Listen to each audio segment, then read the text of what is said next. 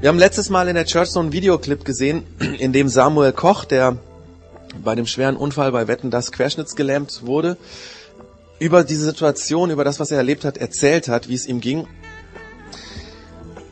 In der Psychologie redet man heute von Trauerphasen, die ein Mensch im Leid durchläuft, vor allen Dingen dann, wenn ein Mensch jemanden verliert, den er sehr lieb gehabt hat. Und ähnlich war es auch bei dem Hiob. Und ich möchte einfach kurz nochmal ganz kurz diese Geschichte vom Hiob erzählen, damit wir alle wissen, wo wir in der heutigen Church Zone stehen. Der Hiob war ein gerechter Mann, ein reicher Mann, wird gesagt in der Bibel, ein Großgrundbesitzer. Er hatte große Viehherden mit vielen Mitarbeitern, vielen Angestellten. Ein wohlhabender Mann quasi. Und er war damals steht auch in der Bibel, einer der angesehensten Männer in dieser Gegend, wo er gelebt hat. Er war also einer der Guten, der sich nicht auf Kosten anderer bereichert hatte, sondern der hart für das gearbeitet hatte, was er hatte. Und er hat erlebt, dass Gott das beschenkt hat. Die Menschen haben den Hiob gemocht, weil er ein integrer Mensch war. Man wusste, wo man bei ihm dran ist. Man wusste, das ist einer der Guten. Außerdem hatte der Hiob eine große Familie, sieben Söhne und drei Töchter wird uns berichtet. Hiob war ein glücklicher Mann. Und dieses Glück hatte vor allem damit zu tun, dass er wusste, woher er seinen Wohlstand und seine Familie und seinen guten Ruf hatte. Er wusste, das hat er von Gott geschenkt bekommen. Dreimal wird in dieser Geschichte des Hiobs betont, dass er sich einmal für das Gute, für das Recht eingesetzt hat. Das war ihm ganz wichtig. Das nächste, was gesagt wird, dass er authentisch war. Er war eine integere Person. Jemand, bei dem jeder wusste, wo er genau dran ist. Dann wird gesagt, dass er ein Mann ist, der Respekt vor Gott hat. Gott spielt in seinem Leben eine ganz entscheidende Rolle. Und, dass er versucht hat, alles Böse zu vermeiden. Er hat um das Böse, um das Ungerechte konsequent einen großen Bogen drum gemacht. Er ist ihm aus dem Weg gegangen.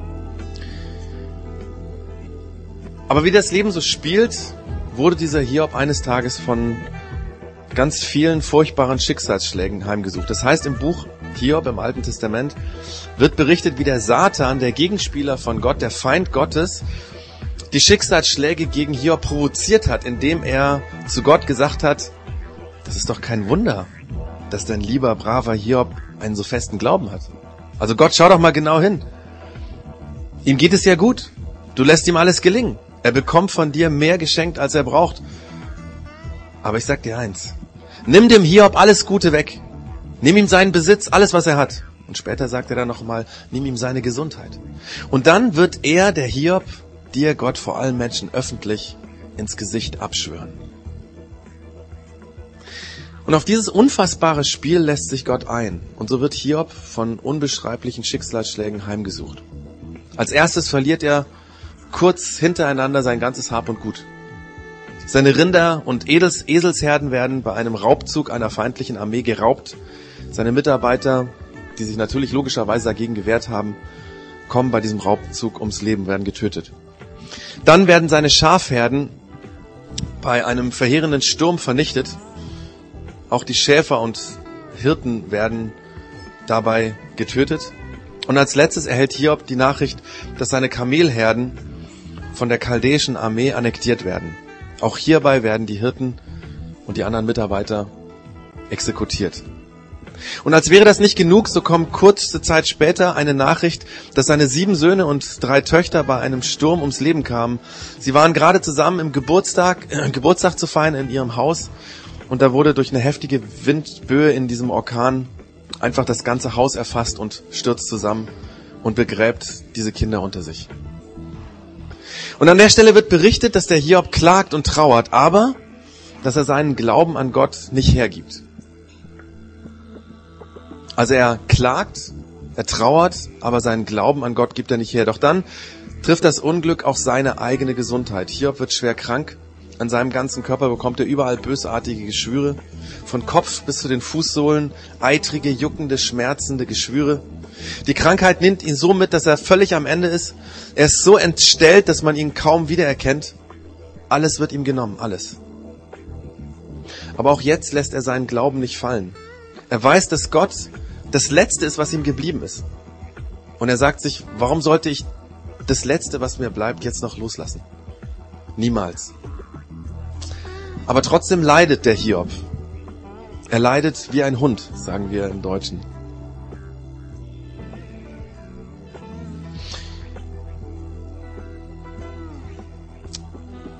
Und er setzt sich, wie es damals als Zeichen der Trauer üblich war, in einen Aschehaufen. Er trauert und er schweigt. Er schweigt sieben Tage lang. So schwer ist das Leid, diese Situation für ihn, die er nicht fassen kann, dass er einfach nichts sagt. Er ist sprachlos, fassungslos. In der Psychologie redet man heute von Trauerphasen die ein Mensch im Leid durchläuft, vor allen Dingen dann, wenn ein Mensch jemanden verliert, den er sehr lieb gehabt hat. Man redet von vier Trauerphasen und die erste Phase ist das nicht wahrhaben wollen. Das ist wahrscheinlich genau diese Phase, die dieser Hiob in dieser Zeit durchmacht, wo er schweigt. Man verleugnet in dieser Phase den Verlust und das Leid. Man glaubt, das ist alles nur ein böser Traum. Morgen werde ich aufwachen und ist alles wieder in Ordnung. Wir haben letztes Mal in der Church so einen Videoclip gesehen, in dem Samuel Koch, der bei dem schweren Unfall bei Wetten das querschnittsgelähmt wurde, über diese Situation, über das, was er erlebt hat, erzählt hat, wie es ihm ging. Und er sagt in diesem Video, als die Ärzte mir sagten, den Holofixateur müsste ich ein halbes Jahr lang tragen, da protestierte ich. Das ist doch Quatsch. Mein Semester läuft ja schon. Ich muss zurück zum Studieren. Später kam der Ergotherapeut. Er wollte einen Rollstuhl für mich anpassen, doch ich lehnte brüsk ab. Ich war felsenfest überzeugt, einen Rollstuhl, den brauche ich nicht. Ich muss bald wieder zum Training. Zu meinem Vater habe ich gesagt, Papa, das war kein Unfall, macht euch mal keine Sorgen. Das ist alles Teil eines großen Plans. Bald gehe ich wieder so wie immer. In der Anfangszeit habe ich einfach nicht geglaubt, dass es so ist, wie es ist. Das ist diese Phase des Nicht-Wahrhaben-Wollens. Und auch der Hiob hat diese Phase gehabt. Von seinen, seiner Zeit in diesen ersten Tagen, wo er geschwiegen hat, wird nicht viel berichtet, außer dass er sich eben hinsetzt in dieser Asche, Aschehaufen, dass er fassungslos ist, dass er schweigt.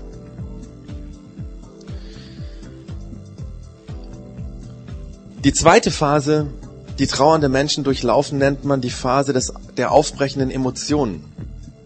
Ich habe mal geschaut, in Wikipedia heißt es zu dieser Phase, in der zweiten Phase werden durcheinander Trauer, Wut, Freude, Zorn, Angstgefühle und Ruhelosigkeit erlebt. Auch diese Phase macht der Hiob durch. Sie wird sehr genau, sehr detailliert in der Bibel beschrieben. Und ich lese dazu einen Text aus dem Hiob-Buch. Ich lese ihn aus der Volksbibel, weil er relativ nah an dem ist, wie wir im Alltag reden. Man muss dazu wissen, dass die Volksbibel versucht, auch diese Situation so ein bisschen ins Heute zu übertragen. Deswegen kommen Autos da drin vor und ähm, auch andere Dinge, die wir heute können. Also nicht davon überraschen lassen. Aber es ist relativ, relativ nah an dem, ähm, wie es damals im Hebräischen ähm, aufgeschrieben wurde. Ich lese von Vers 11 in Kapitel 2. Hiob hatte eine Clique mit drei echt guten Freunden. Als die drei von den ganzen üblen Sachen hörten, die hier passiert waren, kamen sie alle aus den unterschiedlichsten Orten, wo sie wohnten, um ihn zu besuchen. Eliphas kam aus Teman, Bildad aus Schuach und Zophar aus Naam. Sie trafen sich bei Hiob zu Hause, um ihm etwas aufzubauen und ihm auch zu sagen, wie leid ihnen die ganze Sache tat. Als sie aus ihren Autos stiegen, gestiegen waren und er ihnen aus dem Haus entgegenkam, konnten sie ihn zuerst gar nicht erkennen, weil er so kaputt aussah. Schließlich liefen sie zu ihm, fingen voll an zu weinen und umarmten ihn. Sie gingen in sein Haus, setzten sich erstmal in sein Wohnzimmer auf den Boden. Sieben Tage und Nächte blieben sie dort sitzen, ohne auch nur ein Wort zu sagen. Die ganze Situation mit Hiob war echt zu heftig. Jeder bekam ja live mit, was er für mega Schmerzen die ganze Zeit hatte und wie er auch psychisch total am Ende war. Schließlich fing Hiob wieder an zu reden. Er kotzte sich so richtig aus, er wünschte sich, dass er nie geboren worden wäre. Und zwar sagte er folgendes. Was soll der ganze Scheiß? Warum bin ich überhaupt geboren worden? Dieses Datum kannst du aus dem Kalender streichen. Die Nacht, als sie jubelten, hurra, es ist ein gesunder Junge. Gott, tu mir eingefallen und lösch dieses Datum. An diesem Tag gibt es nichts zu feiern. Dieses Datum soll schwarz sein im Kalender. Keinen Tag soll man daraus werden lassen, Einen umgedrehten Eimer soll man über die Sonne stellen. Auch die Nacht soll sich verstecken. Verdammt, diese Geburtsnacht vergisst man am besten. In dieser Nacht hätte man keine Geburt feiern sollen und diejenigen, die sich mit Verwünschungen und Beschwörungen auskennen, sollten diese Nacht verfluchen. In dieser Nacht hätte es so finster sein sollen, dass man keine Sterne sehen kann. Und die Sonne hätte nicht aufgehen sollen, weil meine Mutter mich in dieser Nacht auf die Welt gebracht hat und mir dieses Drecksleben nicht erspart geblieben ist. Warum bin ich nicht schon gestorben, als ich noch im Bauch meiner Mutter war? Warum hat sie mich auf ihren Schoß gesetzt? Warum bekam ich an ihrer Brust überhaupt Muttermilch zu trinken? Wenn ich jetzt tot wäre, hätte ich auf jeden Fall meine Ruhe. Ich würde in meinem Grab liegen und könnte mich entspannen.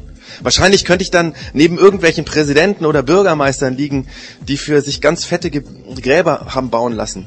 Ich könnte mit irgendwelchen Reichen abhängen, die zig Millionen auf dem Konto haben, von denen jeder vier Porsche und zwei Swimmingpools zu Hause hatten. Wenn ich doch nur eine Fehlgeburt gewesen wäre, dann wäre ich tot auf die Welt gekommen und gleich begraben worden. Ich hätte nie die Sonne gesehen. Wenn man tot ist, kann einem keiner mehr was. Auch die fiesesten Schlägertypen haben als Leiche keine Kraft mehr. Die Leute, die im Knast sitzen, wären dort frei. Es gibt im Tod keinen Gefängniswärter, der einem ständig auf die Nerven geht. Egal, ob du Mister richtig wichtig oder Hartz-IV-Empfänger bist, wenn man tot ist, sind alle gleich. Auch Arbeitsverträge sind dort un ungültig. Es gibt keinen großen Chef und keinen kleinen Angestellten. Warum hat Gott überhaupt dafür gesorgt, dass auch die Leute, die depressiv drauf sind, das Tageslicht sehen? Warum müssen die Menschen überhaupt leben, die sich am liebsten die Kugel geben würden? Sie schauen ständig auf die Uhr und warten sehnsüchtig darauf, endlich zu sterben. Aber nichts passiert. Sie sind heiß darauf, endlich tot zu sein, als wäre es der Jackpot im Lotto am Samstag. Die können es kaum abwarten, bis sie endlich den Löffel abgeben können. Es macht ihnen Spaß, schon jetzt ihre Beerdigung zu planen. Ich bin ein Mann, der nicht mehr weiß, wie es weitergehen soll. Es kommt mir so vor, als hätte Gott mir irgendwie den Weg abgeschnitten und jetzt stehe ich hier mit einem Brett vorm Kopf.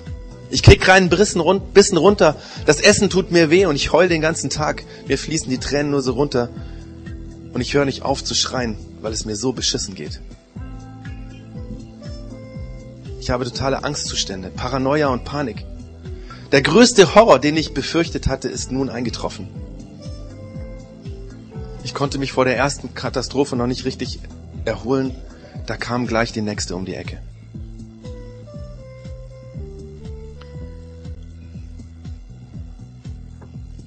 Das ist quasi der Anfang der Klage des Hiob. Seine Klage an Gott, an die Situation, an das Leid. Und hier stellt sich wieder mal die Frage, warum das Buch Hiob uns so intim hineinschauen lässt in das Herz von dem Hiob. Warum ist das so detailliert aufgeschrieben? Wir postmodern aufgeklärten Menschen in der westlichen Welt haben im Lauf der letzten Jahre, glaube ich, zwei wichtige Dinge verlernt, äh, im Lauf der letzten Jahrhunderte zwei wichtige Dinge verlernt, die wir hier im Hiob-Buch sehen und auf die wir hier stoßen. Das erste ist, dass wir verlernt haben, zu klagen. Wir haben es verlernt, Trauer, Wut, Zorn, Angstzustände und auch Aggressionen wirklich zuzulassen. Und vor allem haben wir verlernt, darüber zu reden. Es ist in unserer Kultur nicht angelegt, nicht vorgesehen, dass man seinen Gefühlen in der Trauer freien Lauf lässt und Raum gibt. Im Wikipedia heißt es zu dieser zweiten Trauerphase, das Erleben und Zulassen aggressiver Gefühle hilft dem Trauernden dabei, nicht in Depression zu versinken. Weil in unserer Gesellschaft aber Selbstbeherrschung ein hoher Wert ist und abhängig von familiären und gesellschaftlichen Prägungen sogar die Tendenz bestehen kann, Trauer ganz zu verdrängen, bestehen oft große Schwierigkeiten, diese zweite Phase zu bewältigen. Leider tun sich gerade auch fromme Menschen unheimlich schwer mit dieser zweiten Phase. In dieser zweiten Phase beginnt nämlich oft die Frage, wer denn schuld an dem Leid ist. Und natürlich kommt einem dabei auch in den Sinn, dass vielleicht Gott ja schuld sein konnte. Aber das wäre ja ein völlig falscher Gedanke ungeistlicher Gedanke. Gott, das wissen wir im Kopf, kann gar nicht schuld sein an dem Leid, an dem Bösen. Deswegen verdrängen wir diesen Gedanken ganz schnell. Wir wollen ja nicht gotteslästerlich denken. Leider gibt es unter anderem auch aus diesem Grund christliche Prägungen, die die Schuld für so ein Leid bei den Christen suchen. Wenn du nicht gesund wirst, dann hast du zu wenig geglaubt. Wenn du krank wirst, dann ist wahrscheinlich dein Glaube das Problem. Oder wenn ein Kranker stirbt, dann hat er nicht genug geglaubt, sonst wäre er doch gesund geworden. Oder irgendjemand, der für ihn gebetet hat, hat nicht ge genug geglaubt, sonst wäre doch dieser Kranke nicht gestorben. Und solche Gedankengänge bringen Christen noch mehr dahin zu schweigen. In einer Welt, in der wir es verlernt haben, Trauer, Wut, Zorn, Angstzustände und auch Aggression zuzulassen, fressen viele von uns diese Gefühle in sich hinein. Aber genau das hindert uns daran, das Leid anzuschauen und diese Gefühle anzunehmen. Dabei wäre das so wichtig, weil nur so lernen wir, versöhnt mit diesen Gefühlen und mit diesem Leid zu leben. Von dem Hiob können wir lernen, dass wir, und gerade diejenigen von uns, die an Gott und an Jesus glauben, dass wir diese Gefühle wie Trauer, Wut, Zorn, Angstgefühle, Aggression zulassen dürfen. Ich meine, diese Rede von dem Hiob, die hier aufgeschrieben ist, hört sich ja so an, als wenn der Hiob sie rausgeschrien hätte. Als wenn er all seine Gefühle, all seine Aggression zulässt und sie Gott um die Ohren haut. Weil er es nicht versteht. Weil er anders über Gott gedacht hat und weil er jetzt plötzlich mit einem Weltbild und mit einem Gottesbild konfrontiert ist, was, was er nicht versteht. Was nicht in seinen Kopf reinpasst. Und weil ihm niemand anders einfällt als außer Gott zu dem er jetzt reden kann und dem er anklagen kann. Ich meine, er sagt hier Gott, tu mir den Gefallen und lösch dieses Datum, an dem ich geboren wurde. Oder warum hat Gott überhaupt dafür gesorgt, dass auch die Leute, die depressiv drauf sind, das Tageslicht sehen? Oder er sagt, es kommt mir so vor, als hätte Gott mir irgendwie den Weg abgeschnitten und jetzt stehe ich hier mit einem Brett vorm Kopf. Ich krieg keinen Bissen runter, zu essen tut mir weh. Und ich heul den ganzen Tag. Mir fließen die Tränen nur so runter. Und ich höre nicht auf zu schreien, weil es mir so beschissen geht. Ich habe mich gefragt, hast du jemals so gebetet? Natürlich, wir alle haben nicht so eine, auch nicht annähernd so eine schlimme, leidvolle Situation erlebt. Aber auch die kleinen Dinge tun doch weh, oder? Die liebe Oma, die plötzlich nicht mehr da war, da war, damals, als du noch ein Kind warst. Oder der Freund, die Freundin, die dich hat sitzen lassen. Oder die Kündigung. Vielleicht auch der Tod deines Vaters. Oder vielleicht auch das Böse, das dir jemand angetan hat. Vielleicht der beste Freund, der dich vor anderen verleumdet hat. Deine Eltern, die dich nie wirklich gewollt haben. Die Klassenkameraden, die, die dich ins offene Messer haben laufen lassen? Oder der Verwandte, den du vertraut hast und der dieses Vertrauen ausgenutzt hat, um dich zu missbrauchen?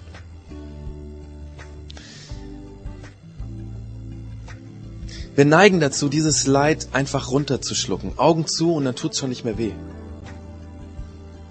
Oder wir haben so Sprüche drauf wie, ein Junge weint nicht. Hast du jemals wie der Hiob geklagt die Wut und die Angst und den Ärger zugelassen und alles rausgeschrien. Ich habe es eben schon gesagt, wir haben das in unserer Gesellschaft verlernt zu klagen. So Kulturen wie in Afrika oder im Nahen Osten, die kennen das noch. Dort ist es kein Problem, wenn was Schlimmes passiert ist, öffentlich auf der Straße zu klagen. Wenn vielleicht der Ehepartner gestorben ist oder ein Kind gestorben ist, zu weinen, zu klagen. Und ich glaube, wir müssten davon lernen. Wir müssten auch von dem Hiob lernen. Und ich glaube, dazu will uns auch dieses Buch helfen. Das ist also das Erste, was wir verlernt haben in unserer Gesellschaft, das Klagen. Und das Zweite, was wir in unserer Gesellschaft, in unserer Kultur verlernt haben, ist, dass wir Gott mit dem Leid in Verbindung bringen. Ich meine, Atheisten, die nicht an Gott glauben, für die ist ganz klar. Die brauchen keinen Gott, wenn sie leiden, weil den gibt's ja so und so nicht. Und dann gibt es die Menschen, die irgendwie zu einer Religionsgemeinschaft gehören, aber für die Gott im Alltag keine Rolle spielt. Das sind die Menschen, die dann vielleicht das Warum anfragen, ja? Äh, warum anfangen zu fragen. Die sagen, warum ist das passiert? Gott, warum hast du das Leid zugelassen?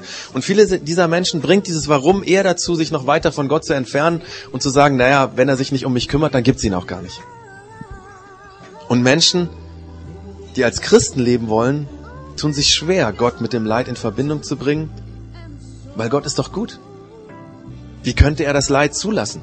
Wie könnte er das Leid tun?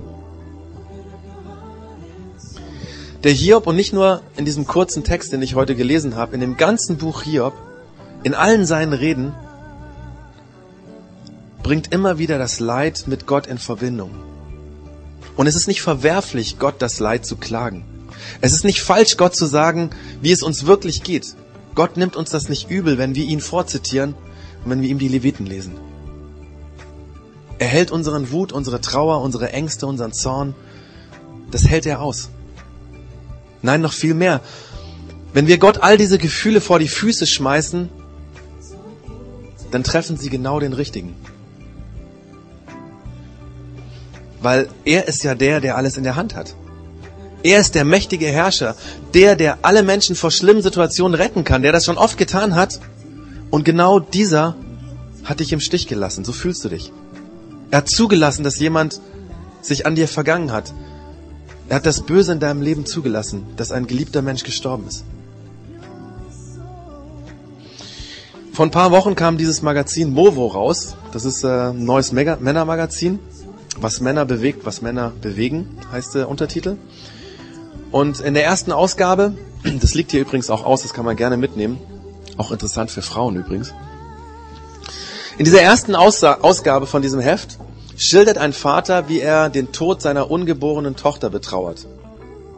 Drei Tage vor dem Geburtstermin ist sie ohne ersichtlichen Grund im Bauch ihrer Mutter gestorben. Kurz vor dem großen Glück der Geburt hat ihr Herz aufgehört zu schlagen. Die kleine Romi ist tot geboren obwohl sie von der Schwangerschaft her ganz normal hätte auf die Welt kommen müssen. Und der Vater der kleinen Rumi schildert in dem Artikel, wie er die ersten, die, diese Tage vorher und nachher erlebt hat. Und wie diese Trauer seine Beziehung zu Gott verändert hat. Und ich lese aus dem Artikel von diesem Vater, er ist Christian Seitzinger. Er schreibt, durch diesen Schicksalsschlag hat sich mein Glaube verändert. Der Glaube an einen treuen und liebenden Gott ist nicht erloschen, aber dass er seine Macht dafür einsetzt, uns vor allem zu bewahren und uns unsere Wünsche zu erfüllen, ist in mir gestorben. Ich glaube nicht mehr daran, dass Gott unsere banalen Gebete zur Absicherung unseres Glücks erhört. Wenn ich jetzt mit so einem Gottesbild konfrontiert werde, habe ich schwer zu kämpfen. Ich kann nicht mehr, ich kann so nicht mehr glauben und beten. Dieser Glaube, dass Gott wie selbstverständlich für unser Glück sorgt, kommt mir so naiv vor. Er funktioniert nur bei Sonnenschein. Gott ist für mich jetzt viel weiter weg. Er steht mir im Alltag nicht mehr als Assistent zur Seite, den ich bei Problemen wie ein Ass aus dem Ärmel ziehen könnte. Ich fühle mich mit meinen Alltagsthemen nun oft allein. Das macht mich traurig. Gott ist aber auch größer geworden. Bei der Beerdigung hat der Pastor gesagt, dass Gott von diesem Tod nicht überrascht wurde. Er hat dort keine Niederlage erlitten. Ein anderer hat gesagt, dass Gott für diesen Tod die Verantwortung trägt. Ob er es nun bewirkt oder zugelassen hat, spielt keine Rolle. Mich hat das sogar getröstet, denn so kann ich Gott dafür anklagen. Wenigstens für meine Wut und für meine Trauer habe ich damit das richtige Ziel.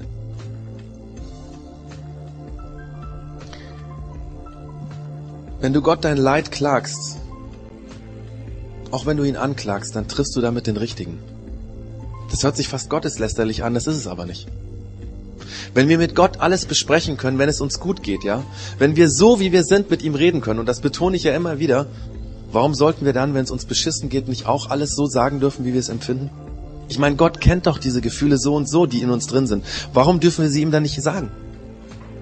Nein, wir dürfen das, wir sollen das, wir sollen diese Trauer Gott sagen, diesen Wut, diesen Zorn, die Angstgefühle, die Aggression. Denn nur dann, wenn wir sie ehrlich aussprechen, dann kann auch unser Herz nach und nach heilen. Dann können die Wunden in uns verheilen. Nur wenn ich wie Hiob heule über den Schmerz, dann kann dieser Schmerz auch von Gott, von Jesus geheilt werden. Ich meine, es ist ganz ähnlich wie bei einem Snowboardunfall, ja? Wenn ich mir den Arm breche. Der Arzt wird sich den Arm nur anschauen, wenn ich den Schmerz zugebe und zum Arzt gehe und ihn schauen lasse, was kaputt ist. Nur wenn wir ehrlich zu Gott sind, zu Jesus sind und all unsere Gefühle zulassen, dann haben wir die Chance, geheilt zu werden. Weil Jesus ist der, der unsere Schmerzen heilt, der unsere Schmerzen am Kreuz getragen hat, der auch für diese Wunden, für diese Schmerzen gestorben ist. Und bei dem unsere Wunden heil werden. Vielleicht verändert sich unser Bild von Gott. Vielleicht scheint Gott zunächst weiter, weiter weg. Aber es ist besser, an einen Gott zu glauben, der weiter weg ist, als mit einem, als mit meinen verheimlichten Wunden an einen Gott oder einem Gottesbild festzuhalten, das nicht mit der Lebenswirklichkeit zusammenpasst. Das sind, glaube ich, diese zwei Dinge, die wir lernen können. Trauer zulassen, aussprechen und diese Trauer Gott sagen, das ist das Zweite. Die Frage ist natürlich, wie können wir das lernen? Und wahrscheinlich macht es keinen Sinn, wenn du morgen was Schlimmes erlebst, draußen auf die Straße zu gehen und zu schreien. Weil das passt tatsächlich nicht so sehr in unsere Kultur und vielleicht bringt man dich dann auch irgendwo hin, wo du eigentlich nicht hin willst. Vielleicht ist es gut, einfach erstmal aufzuschreiben, was mir weh tut. Einen Zettel zu nehmen, drauf zu schreiben, Gott, das tut mir weh. Und das aufzuschreiben. Zulassen, dass es wirklich so ist. Wir haben dazu uns gedacht in der Churchzone, dass die Möglichkeit ist, dass du deine Klage, das, was dir wehtut, vielleicht das, was du schon seit Jahren rumträgst, wo du noch nie drüber geredet hast oder was letzte Woche passiert ist, auf diesen Zettel aufzuschreiben. Das ist von Edward Munch heißt der, glaube ich, ne? Ähm, der Schrei heißt dieses Bild. Da kann man das hinten draufschreiben. Das, worüber man klagt, was einem wehtut. Vielleicht einfach mit den Worten, dass es Sinn für dich macht. Das muss sich ja nicht für jemand anders erschließen. Das musst du nie jemand anderem vorlesen. Einfach hier raufzuschreiben.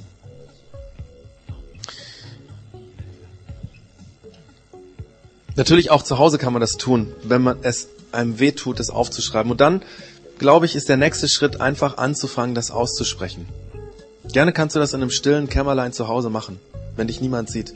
Mit den Worten, die dir kommen. Das, was dir weh tut, das, was dich quält.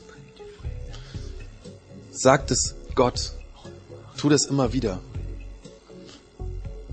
Und die Erfahrung von Menschen, die das gemacht haben, zeigt, dass je mehr du das aussprichst, desto mehr kannst du versöhnt damit leben.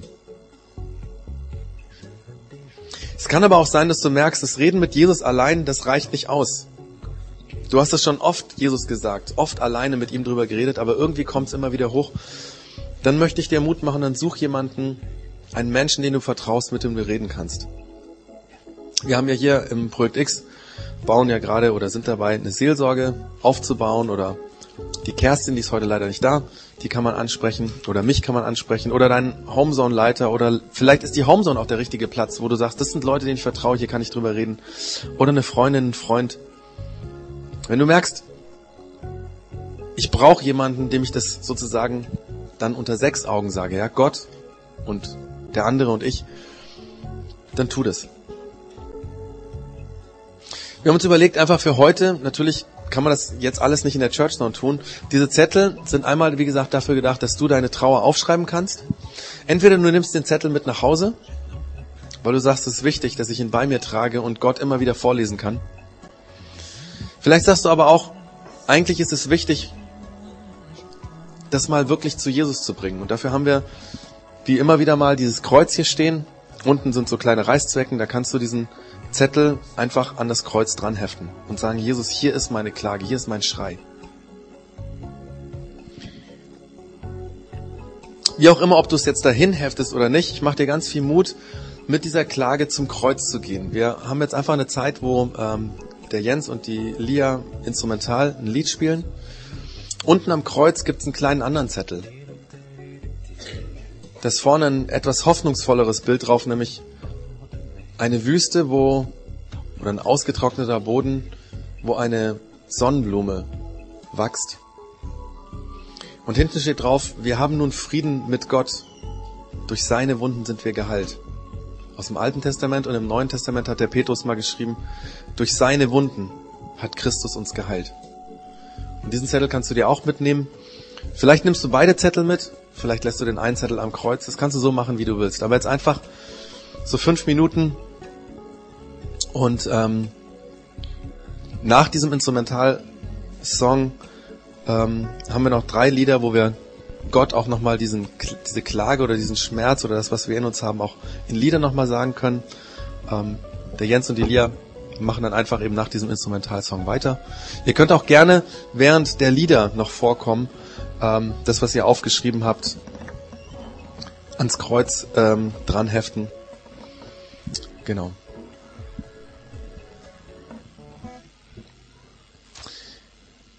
Und was ich euch noch anbieten möchte, während der ganzen Zeit von, dem, ähm, von der Musik, ihr könnt gerne hinten ins Theater kommen. Das sind drei Leute, einmal die Andrea, die Sylvie und ich. Und wir bieten euch an, für euch zu beten, einfach gar nicht, da geht es gar nicht darum, dass ihr jetzt irgendwie die Klage aussprecht. Das habt ihr auf eurem Zettel, das weiß Gott, das müssen wir nicht wissen, sondern dass wir einfach anbieten, dafür zu beten, dass Jesus diese Wunde in euch heilt. Ja? Also es geht nicht drum, irgendwie groß über das Leid zu reden, was ihr erlebt, über die Klage, sondern einfach, dass wir für euch beten und euch anbieten, eben zu beten, dass Gott das tut, dass er der ist, der auch deine Wunden heilt.